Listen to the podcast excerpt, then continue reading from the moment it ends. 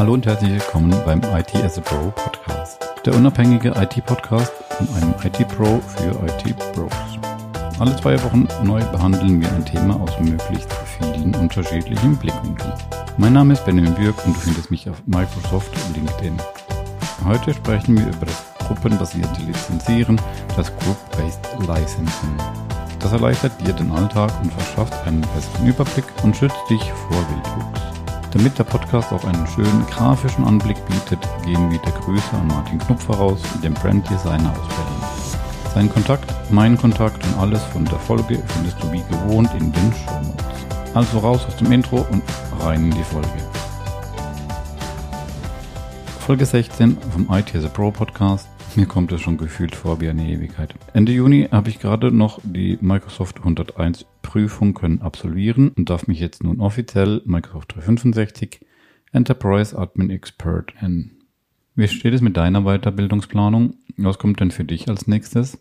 Persönlich würde ich mein neu gelerntes Wissen gerade im MDM-Intune-Bereich auch wirklich gern mal in die Praxis umsetzen wollen.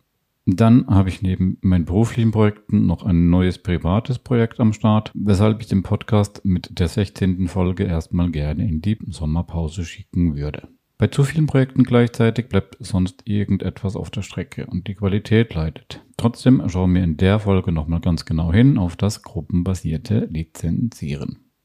In der klassischen Vorgehensweise erstellst du in deinem Microsoft 365 Tenant User einzeln oder syncst dein lokales Active Directory in die Azure Active Directory. Damit die User nun Produkte von Microsoft Online Services verwenden dürfen, benötigen sie kostenpflichtige Lizenzen. Jetzt kannst du natürlich jedem Benutzer einzeln die Lizenzen zuweisen oder natürlich auch mehreren gleichzeitig. Dies machst du entweder in der GUI, also im Microsoft 365 Admin Center oder per PowerShell Skript. Das ist aber ein mehr oder weniger manueller Prozess. Tritt ein User ein oder aus oder wechselt seine Anforderung, muss manuell eingegriffen werden. Da ist die Gefahr gegeben, dass es entweder untergeht oder irgendwann sich ein Lizenzchaos einschleicht. Gut, bei der Firma, wo ich sage jetzt mal 20 bis 30 Business-Lizenzen verwendet, ist dies vermutlich weniger ein Thema und kann gut manuell verwaltet werden. Aber wenn du in einem größeren KMU-Umfeld oder in einem Unternehmen in Enterprise-Größe arbeitest, ist Group-Based Licensing für dich sicher eine Erleichterung. Was bedeutet das nun konkret? Na, wie der Name schon sagt, weist du Lizenzen und damit verbundene Produkte, Dienste, Apps nicht mehr den User einzeln zu, sondern Gruppen. Und zwar Azure Active Directory Gruppen. Entweder Sicherheitsgruppen, die du manuell angelegt hast, oder auch dynamische Gruppen. Welche Anforderungen stellt Group-Based Licensing? Um das Feature zu verwenden, brauchst du Azure AD mit Premium P1 lizenziert. Die unterschiedlichen Lizenzierungsoptionen für das Azure AD habe ich für dich schon mal in Episode 9 erklärt und ist auch in einem Artikel auf dem Windows Pro Blog genauer erklärt. Beides kannst du in den Show Notes finden. Neben Premium P1 kannst du auch einen Plan wählen, bei dem das Feature schon mit inbegriffen ist. Das wäre der Enterprise E3 oder EMS E3. Allen neuen Mitgliedern, die der Gruppe beitreten, werden die unterschiedlichen Lizenzen zugewiesen. Wenn sie die Gruppe verlassen oder die Gruppe gelöscht wird, werden diese Lizenzen wieder entfernt. Dadurch ist keine Lizenzverwaltung per PowerShell Scripts mehr erforderlich, um Änderungen in der Organisations- und Abteilungsstruktur benutzerbezogen abzubilden. Zur Anzahl sei gesagt, es müssen natürlich genügend Lizenzen im Vorhinein gekauft werden. Wenn du einer Gruppe E3 Lizenzen zuweist und die Gruppe 100 Mitglieder hat, dann musst du bereits 100 Lizenzen gekauft haben. Es werden nicht automatisch neue Lizenzen erworben. Umgekehrt werden Lizenzen auch nicht automatisch gekündigt, wenn du Benutzer aus der Gruppe entfernst. Wenn du mehr als 100 Benutzer in der Gruppe aufnimmst, nur als Beispiel, dann erscheint ein Hinweis in Azure, dass der Gruppe zu wenig Lizenzen zugewiesen sind. Die neu hinzugenommenen Mitglieder der Gruppe erhalten dann logischerweise keine Lizenzen. Zur Einrichtung. Wie richtest du das nun ein? Hast du die Lizenz in deinem Tenet zur Verfügung gestellt?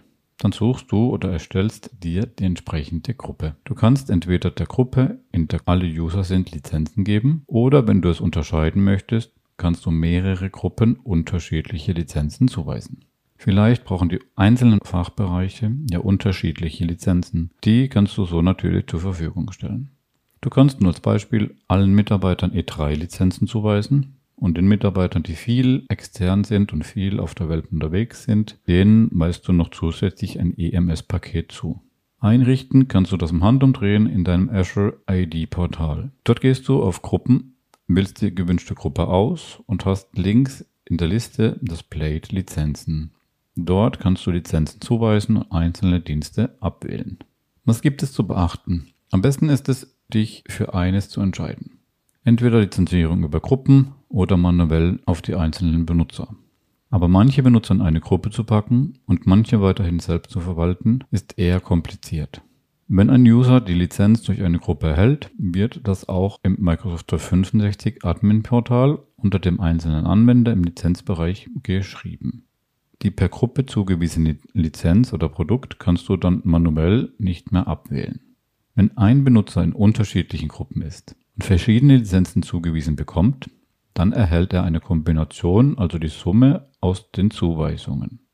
Wenn er oder sie zum Beispiel in einer Lizenz einer Gruppe Teams zugewiesen bekommt und in der anderen Teams nicht zugewiesen bekommt, bekommt er am Schluss Teams zugewiesen, da das Abwählen kein Verbot in dem Sinne darstellt, sondern einfach nur zuweist oder eben nicht zuweist. Der User nimmt nur eine Lizenz in Anspruch, auch wenn er sie über verschiedene Gruppen mehrmals zugewiesen bekommen würde. Was gibt es denn noch zu beachten? Vielleicht noch ein Tipp. Es ist besser, wenn ihr den Usern vor dem Einrichten der Gruppenlizenzierung die manuell zugewiesenen Lizenzen entzieht und danach die Gruppenzuweisung macht. So könnt ihr dann zentral mit der Gruppe die Lizenzen steuern. Sonst kommt dir die manuell zugewiesene Lizenz irgendwann in die Quere. Wird per Gruppe eine Lizenz entfernt, aber wurde ursprünglich manuell zugewiesen, dann bleibt diese bestehen, was ja nicht unbedingt gewollt ist. Und zuletzt sei noch gesagt, dass Nested Groups, also verschachtelte Gruppen, nicht funktionieren. Es bekommen nur User-Lizenzen zugewiesen, die direkt Mitglied in der Gruppe sind. Ich packe euch wieder die Links von Microsoft in die Show Notes. Wie verwaltest du deine Microsoft Cloud Lizenzen? Per Skript, manuell oder per Gruppen? Wie behältst du den Überblick und trackst die Änderungen? Schreib mir wie gewohnt Mails, LinkedIn und Nachrichten. Teile, like, swipe, abonniere mir den Podcast, wenn dir das Format gefällt oder wenn du mehr von ITS Pro hören möchtest. Nun verabschiede ich den Podcast in die Sommerpause und bedanke mich für deine Zeit und Interesse. Ich wünsche dir was, bis bald und bis zur nächsten Folge.